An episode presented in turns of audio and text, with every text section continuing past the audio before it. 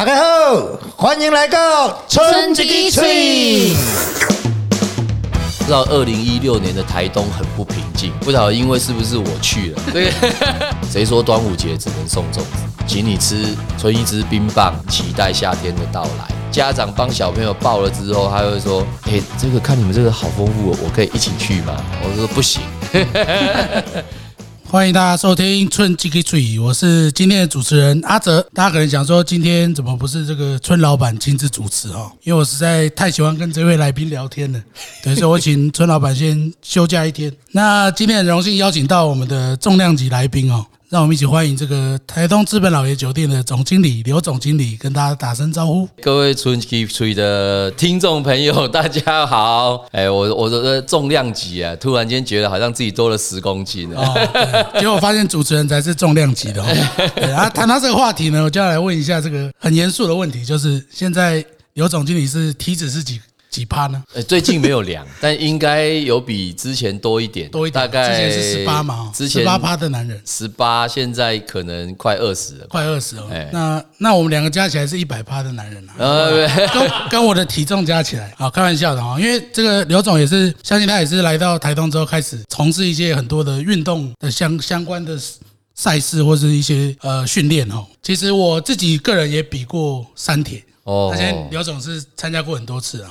对，然后我比完经验其实就是铁手、铁腿、铁屁股，对，然后不敢再参加第二次哦。常常看到这个刘总的分享，都在分享这个三铁的心得，对，然后好像很喜欢参加，而且要越来越挑战更高的目标哦。那我想了解一下，说这个刘总可能在运动这一块，让你获得什么样的？我觉得其实会开始走这种所谓耐力型或长距离的运动是。到台东去才开始啊！是我以前小时候是打棒球哦，棒球。对我以前是打棒，我打了三十几年的棒球，从小学，然后国中有一段时间中断，因为你也知道那个时候大家都知道万般皆下品，唯有读书高，是啊，就觉得说好像打球没有什么前途这样子，然后就以升学为主，但后来书也没有念得很好啊，后来一直到了到了回到大学之后，才又再重新加入。校队接受比较正规的训练，然后后来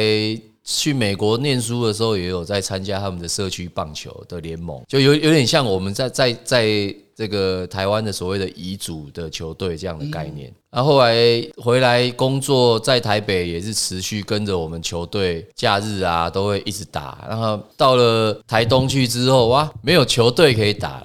我们现在那个球队现在在台北也都还有在打哦，哎，结果台东比较没有这个，就台东没有没有认识的的的球队啊。那一开始去的时候有跟部落的几个朋友一起打，但因为不过说真的，我们做这个休闲饭店哦，有的时候假日比较忙，那假日的时间都是大家练练球比赛的时间，反而我们不大不见得可以配合。以前在台北做业务，周六周日是放假。对，哎，后来才想说，那不然还是再换一个运动。刚好我就去台东的前，被公司通知去去台东的前一个星期，刚好订了一部脚踏车，这样。哦，这么刚好，就是这么刚好。然后去到台东之后，就开始骑，就开始骑脚踏车。一开始想说，哎，就台中那个环境好，开始骑脚踏车，就骑骑骑了，好像大概三年吧，就交到坏朋友。就把你 就是，哎，你这脚踏车骑那么久，要不要试试看玩铁人三项这样？哦，那真的是一个坑啊。对，那因为在台东一年有三场、四场的铁人三项，而且那个是全台湾最好的赛道，是大家都这样讲。那我就想说，哎，那既然这样，那就来尝试一下。所以，哎，一聊了起就发现，就是说，那当然也也就是也看到自己的改变呐。哦，身体的体能的改变啊，心灵情就是心理的改的改变，生理的改变啊，就蛮有趣的这样子。然后就持续的在，就是持续的训练，然后持续挑战不同等级的的这个赛事。大概是因为这样啊，那现在已经变成就是说。好像超过一段时间不运动，会全身不对劲。已经在养成运动习非常重要。对，就会变成这样子。对，啊，台东其实呃，村老板本身也很爱骑脚踏车。哦，有有有有听说，对，只是可能没有到这个等级啊。对，那那个刘总这边会有比较，比如说你骑过台东，觉得哪一条路线或是什么，你是觉得最舒服，或者说训练起来是觉得最适合？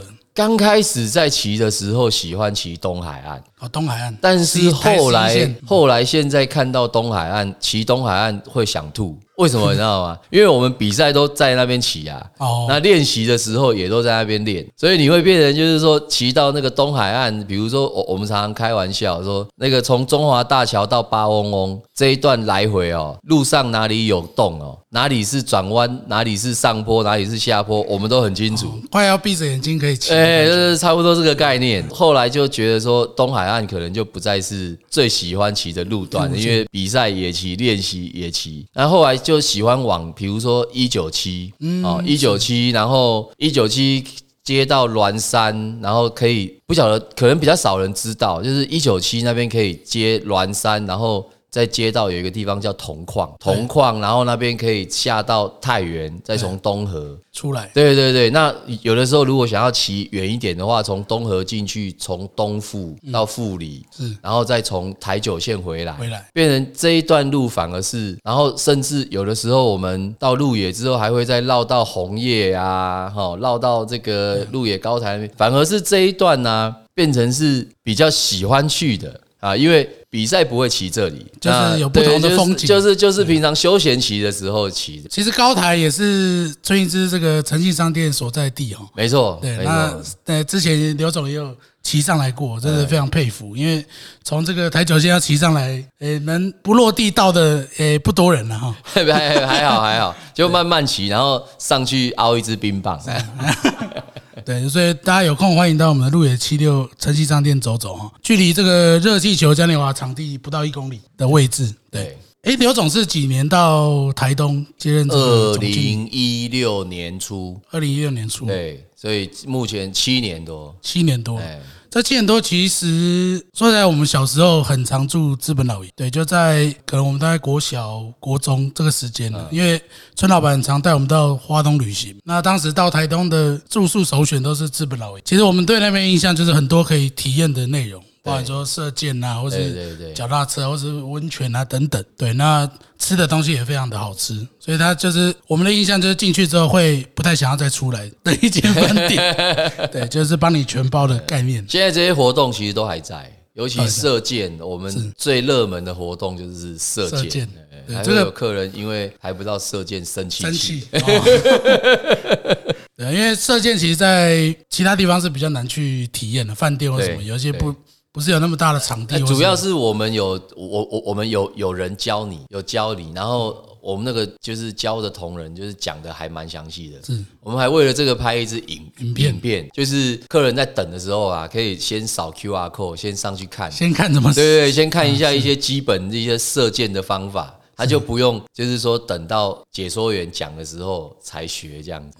对啊，就我们的印象真的是在那边玩的很疯啊。其实七年过来，因为我也是大概二零七、二零一八到台东，对，那因为我们工厂在那边嘛，我们就待了大概四五年，那也常常会去资本园那边走走。呃，这个刘总经理非常关心这个在地品牌哦，那就会采纳一些这个在地品牌的商品或是一些服务加入这饭店里面。呃，还有一些跟地方串联的一些活动，包含说很有名的这个资本温泉的马拉松，哎，对对对，哎，每年都会举办嘛。去年是因为疫情延到十一月，我们其实本来一直都在十一月，哦一直在月。那后来是在前一年，应该是说二零二二年，二零二二年那一年想说要不要改到就是过完年后是。那个时候，但是因为受到疫情的影响，我们也还是必须要再回到十一月。是。后来想说啊，算了，那那个老天爷不让我们改啊，就还是就那个时间还是点。维持在十一月，所以今年也是十一月五号。十一五号，今年二零二三年，对对对，而而且去去年很感谢春一枝，让我们的选手跑到终终点之后都可以换一到一支冰棒。哦哎，对，这个因为那个资本老爷对我们很支持哦，对，我们在目前在资本老爷的把费餐厅可以享用到我们的冰品，那也可以在他们的游泳池畔那边对购买，对。对对。对啊，对，因为这个马拉松让我觉得蛮特别的哈，就是说从一开始好像是为了内部员工，对，对。那后来进而延伸到对外的一个赛事嘛，但是它其实又结合到所谓的公益哦，就是对。帮助到在地的团体，比如孩子的书，对。或是其他相关的周边的业者，对啊。其实都是一个带动。嗯，其实这个也是春一枝非常就是保持的原来的想法，就是说共好的这个概念。嗯，对我们让可能我们生产者、消费者跟我们的可能经销商都是一个共好的方式去进行，那会比较长久。对啊，其实会有这个 idea，最主要是当时就像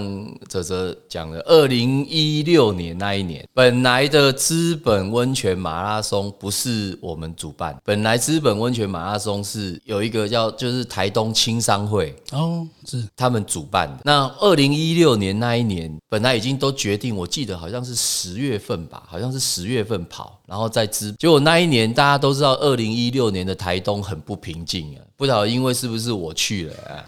所以 啊，就是二零一六年，我永远记得七月份的尼伯特重创台东。是然后十月份就在马拉松原本资本马拉松的前一个礼拜，所以把资本的那个温泉区的很多道路落实啊，各方面摊方啊就很危险，所以主办单位就是觉得说，哎，这个太危险了，所以主办单位就停办。那后来这个我们的同事就跑来跟我讲，因为那一年的资本马拉松，我们公司揪了五六十个人。我那蛮全部都报好了，揪了五六十个人，结果我们同事就说：“哎、我们揪了五六十个，结果现在都不办了，怎么办？”那我就跟我们管理部的讲说：“那不然我们也不要让同事失望了，我们自己来搞一个变装马拉松。那因为需要时间准备，所以我们就选在那一年的圣诞节。”哦圣诞。圣诞夜的隔天早上，十二月二十五号的早上，然后是我们自己内部的活动，所有的员工都要有装扮。我还记得我那一年是装扮成玛丽兄弟，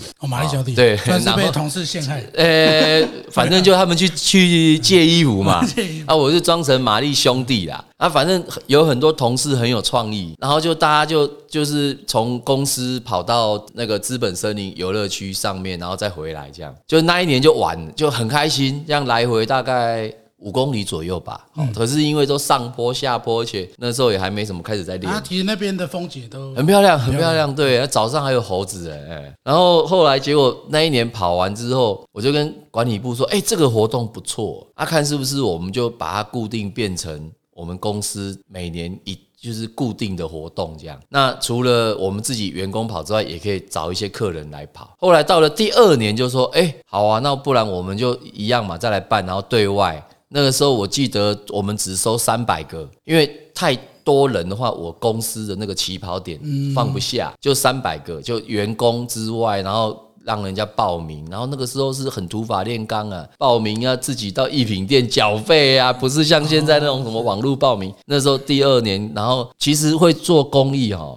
老实讲啊，就是说不想让客人觉得说我们饭店办这个好像在赚钱，嗯，啊，那我们也绝对不赚钱的状态下，所以才想说，那我们就做公益，就是几乎客人的那个物资的东西都是等于是我们出的，然后客人缴缴的报名费，我们就帮他做公益。后来第二年、第三年开始对外招募三百个，再来八百个，再来一千两百个，这样一直扩扩大，然后最后，然后后来从一开始的八 K、十 K，现在半马、全马，全马都有。后来我们自己办了第一年的半马、全马之后，就知道说那个没办法自己办，为什么？因为那个规模太大了。那你知道我办一场马拉松，我要投注三四十个人力，哦，那个不得了，而且我公司还是要营运啊。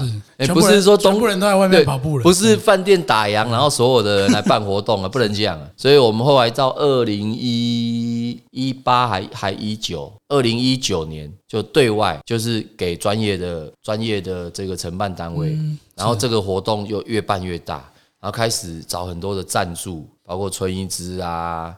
新泽啦啊，甚至现在全台湾最知名的 Garmin 啊，哦，这个行动装置，然后很多大企业泰山呐、哦，这些都来赞助。现在的资本马已经是在台东的赛事，除了铁人三项之外，纯马拉松的参赛人数最多的。啊，我们去年一千八百多个，那今年的目标是突破两千个。公益这一块还是一样，会这会持续会这就是会资助孩子的书屋嘛，因为毕竟也是受到城霸的感召。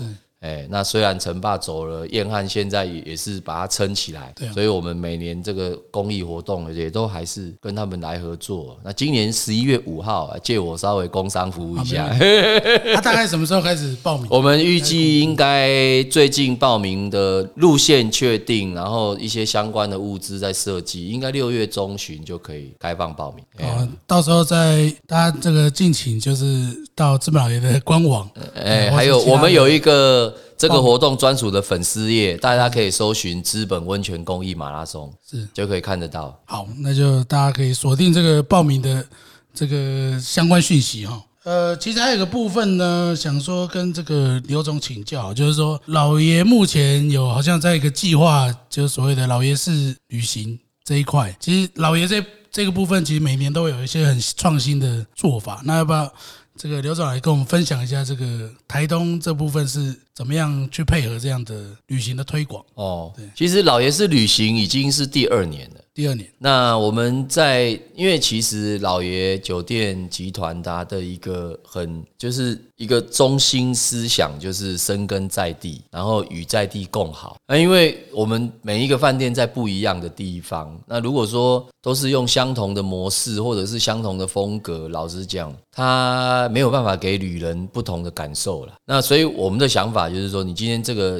假设这个饭店是在台东，它可能对于一些在地的经营啊，或者是给客人一些什么样了了解到什么是真正的台东啊，哈，或者是你在台南呐，这个饭店所要呈呈现的文化艺术气息到底是什么样？那所以我们在第一次做的时候是请是找到每一个地方。在已经在就是说在那个地方长大，然后对那个地方很了解的人来带大家就是旅游那个城市这样。那今年有一点点不一样啊，今年算是我们叫做城市的逆行者，就是有一点点叫做就是说我们今年所找到的这一些引引路人哈，他们不见得是在这个。地方土生土长，可能是就像我们这种，我常常在开玩笑说，说我自己是新移民啊，就老爷就是呃台东的新移民啊，就是说从外地来，然后可是在这个地方已经生活了一段时间之后，然后有的时候是透过他们自己不同的专业或者是不同的生活方式，然后去看到台东不一样的的美或者是文化这样，或者是他自己的体验。那因为这个东西会跟旅客，因为我们的旅客也几乎都是外地来的，会更贴近他们的想法。那像我们台东这一次，我们找的是一个孙传利老师，这是一个画家，是，他也是我们鹿野的好邻居。对对，然后他这一次的行程也会，他我我我们会安排两两梯次，就是带客人，就是由孙老师他自己亲自带客人去到那个。台东市还有一些保留的日式传统建筑，去画、去画画、去写生。写生。然后我我们会帮客人准备好该有的话剧。哦，那这个是一个蛮有趣的啦，蛮有趣的一个，就是老爷式旅行。我们希望就是说，客人来到老爷选择老爷，他不再是一个千篇一律的行程。因为很多导览其实就是会透过导览人员。对。但是我觉得，比如说跳脱这个方式，用写生的方式，其实会很。专注在你现在看到的。对啊，对啊，对啊。那我们有有一些姐妹酒店，比如说像有的，它是从音乐的角度去讲这个事情，是哦，那个都不一样。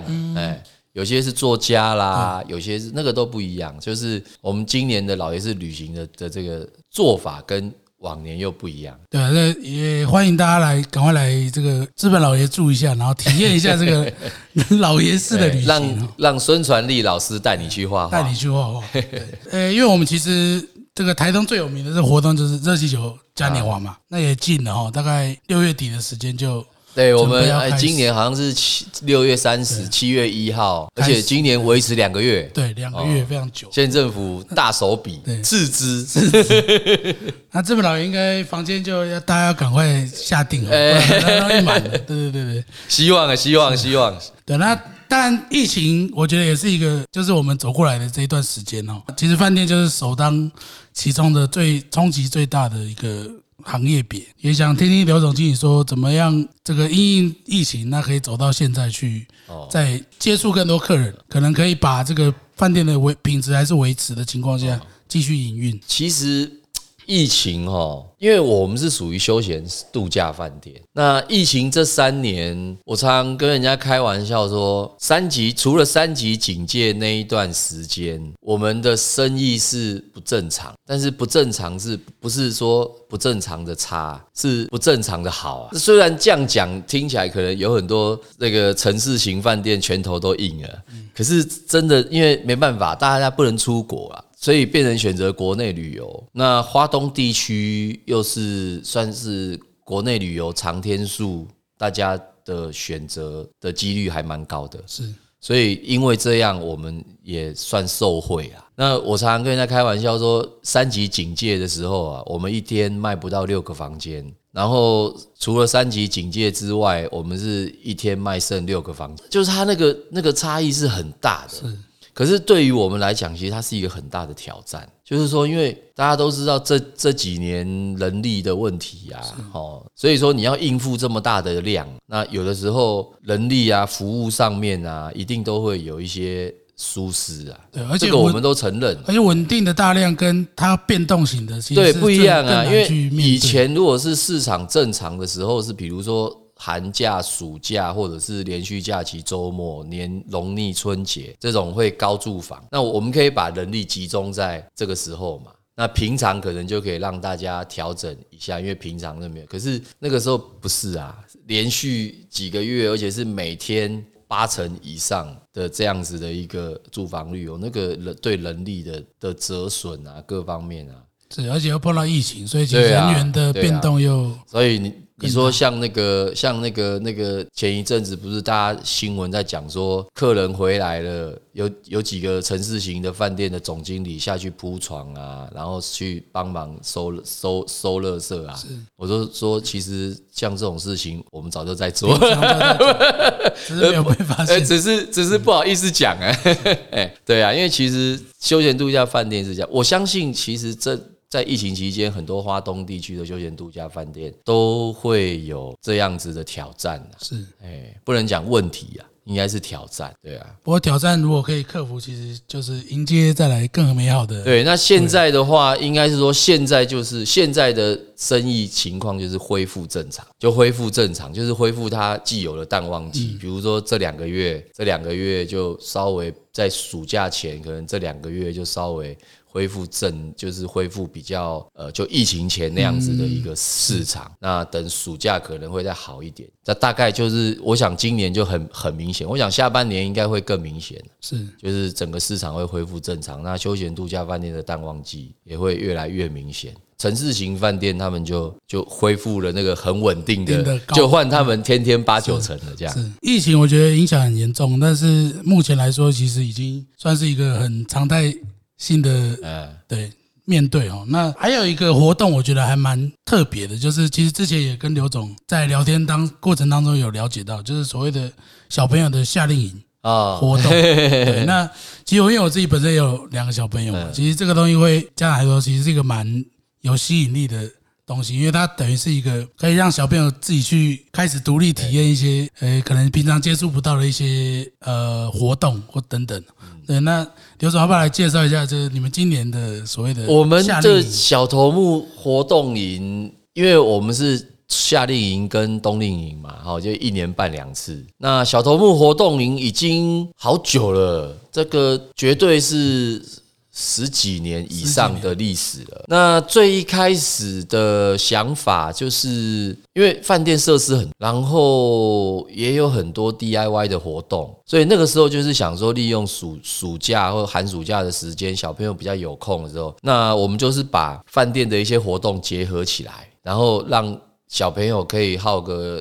两天到三天，甚至到四天。那大人其实他也可以跟着来，但是大人他就等于是把小朋友交给我，我们那他们可以去做自己的事。后来慢慢慢慢，我就觉得说，每年都是叫小朋友来，然后当然我当然我们每年的活动都会变化，可是每年都是在馆内，虽然课程不一样，做的东西不一样，可是好像了无新意。那后来我们就想说，那不然这样好了，我们。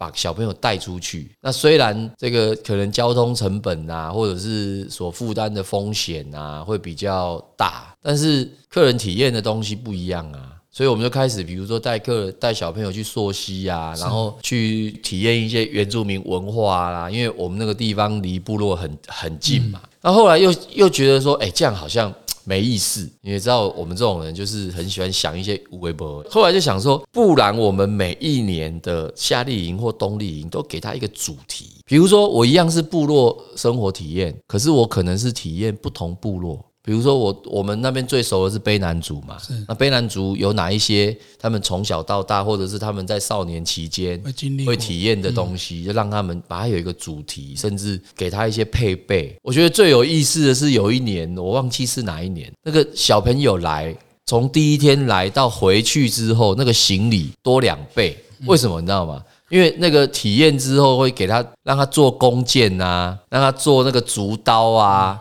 让他做一些做一些什么版画啊什么的，那那些都要带回去啊。结果那小朋友就背着那个弓箭 要去要回家，你知道吗？哦，那个很有趣啊。然后后来就想说，哎，那卑南族那还有什么就不同的？那我们也曾经也不一定是部落啊。我们有一年夏天是教小朋友冲浪。嗯，带小朋友去冲浪，然后把你从不会教到会这样哦，然后花两三天的时间，也有一年是去带你认识树大树啊，比如说我们是去，我记得那一年是去找台湾族的。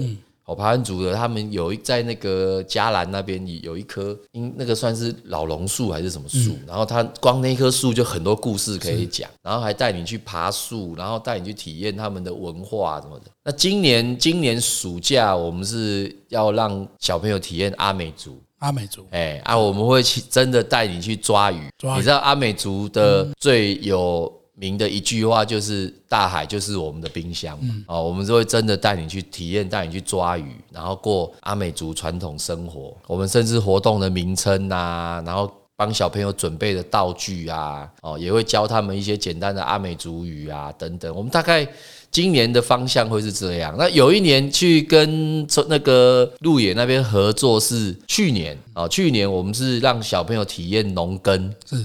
所以往鹿野那边去，想想象。对对对对对对对，所以其实我们现在会希望，就是说这个小头目活动营，它不只是让家长把小朋友交给我们，然后就只是在馆内从事一些活动。我们现在都是尽量走出去，因为我们发现，我们一直在强调所谓在地共好，在地共好。呃，当我们发现在地有很多东西，它的精致度是已经到达一个很，就是说很 OK 的情况，我们是很放心的跟你们，就是跟大家合作的时候，我们就会。把客人带去那个地方哦，那个那个体验下来感觉不一样啊。是，哎，所以大概我们现在都会朝这个方向去，然后这个小朋友玩得很开心，然后爸爸妈妈有的就会顺便跟来这边度假。对，呃，我们像今年已经上个月就已经有家长在敲碗，嗯，哎，今年什么时候？因为去年比较没有人问，为什么？因为去年小朋友没有打疫苗。哎，去年大人打疫苗，可是小朋友还没打，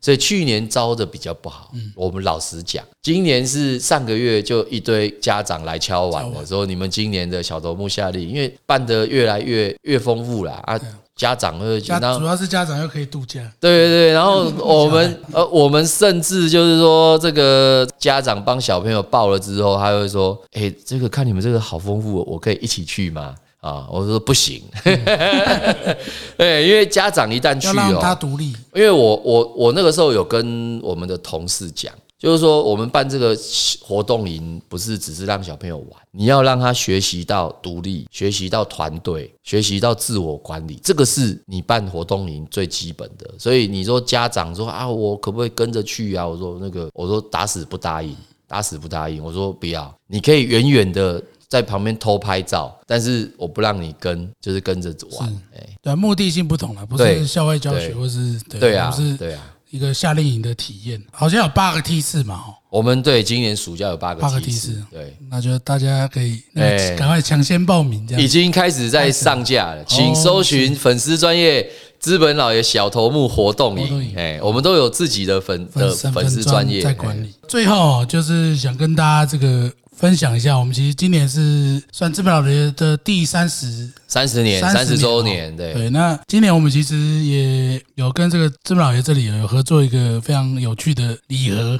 对，那大家可能一般想说，哎，我们那时候在讨论说礼盒是不是呃，大家的想想象中可能是饼干类啊，或是等等。今年我们的合作比较特别，我们做了一个冰棒的礼盒哦。对，那刘总这边也很强调说，希望可以使用在地的元素来。加入这个礼盒内，对对，所以我们特别选了这个台东代表性的，比如下雪芒果啊，以及这个红乌龙炼乳的冰棒哦，也是用我们鹿野那边红乌龙合作社的原料制成。对，那今年也会在六月开始让大家做预购。对对，那。进行大家这个可以 追踪这个，对，也是这本老爷的官网上面。对对对，我们现在就是应该在六预计在六月初六月上旬会上架。会上架。对，因为呃，其实你也知道，我这个人比较喜欢不按照牌理出牌，这个 这个会想做这个事情哦。当然，我也不晓得市场接受度如何啦，就是说总是想试试看的，因为大家都知道今年的端午节比较晚嘛。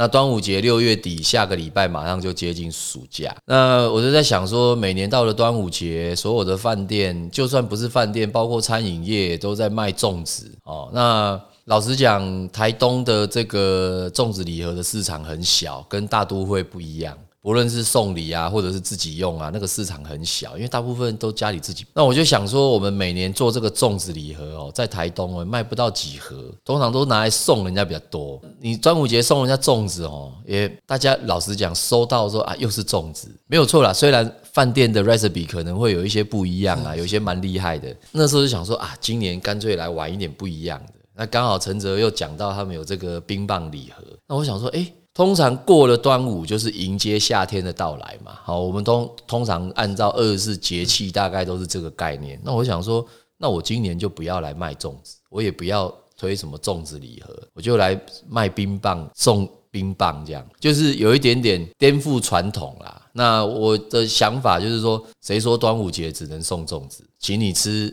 全台湾最知名又是最天然纯一支冰棒，然后大家来。迎接夏天，期待夏天的到来。所以我那个时候的想法就是说，我们从端午节开始卖，其实它是可以一路卖到夏天，整个夏天。对，其实整个夏天都可以。我就觉得，哎，这个这个概念，我想试试看呐。哦啊，如果卖的不好，陈泽不要怪我。这个刘总也非常有心帮我们推广，我们非常开心呢。对，那其实这个礼盒也是呃，算是去诶前诶去年一个机缘呢。就我们有跟一个算是电子公司合作，那他也是指定说用台东的这个凤梨世家啊。的原料做成冰棒，嗯，那也大概做了大概三万只左右。那就是说在凤梨世家盛产的时候，其实大家收到凤梨世家也是很头痛，对啊，对，因为很多量嘛，但是又一下子又都熟成，对。对，然后又可能甜度来说，有的人可能没有办法接受那么甜。那我们后来做成冰棒之后，其实。对他们反应非常的好，就是诶可以冰着保存嘛，不一定要马上吃完。对，那想吃的时候再拿出来吃。对啊，对啊，对，所以我们也是因为有这样子的先例了，才在跟总经理这边聊的时候，哎，有提到这个想法。那也很感谢总经理愿意这个。对，不过很谢谢，很谢谢春一枝，就是帮我们解决了这个有关于低温宅配的问题啊。因为如果，因为我们通常。饭店做这种礼盒哦，最怕的就是运送。是，那你如果，所以这就是为什么我们总是只能就用用一些常温的啦，不然就是那种真空包装啊什么。就是春一枝帮我们解决了这个低温宅配的问题，我觉得是我们想要大胆尝试最主要的的原因啊。也希望大家可以支持啊！非常感谢，今天非常谢谢这个这么老爷刘总经理来跟我们做这么多的分享。对，那大家就是呃有机会欢迎到这个花东来走走。那就今天的节目就到这边，感谢大家，谢谢大家，欢迎大家来台东玩，谢谢，谢谢。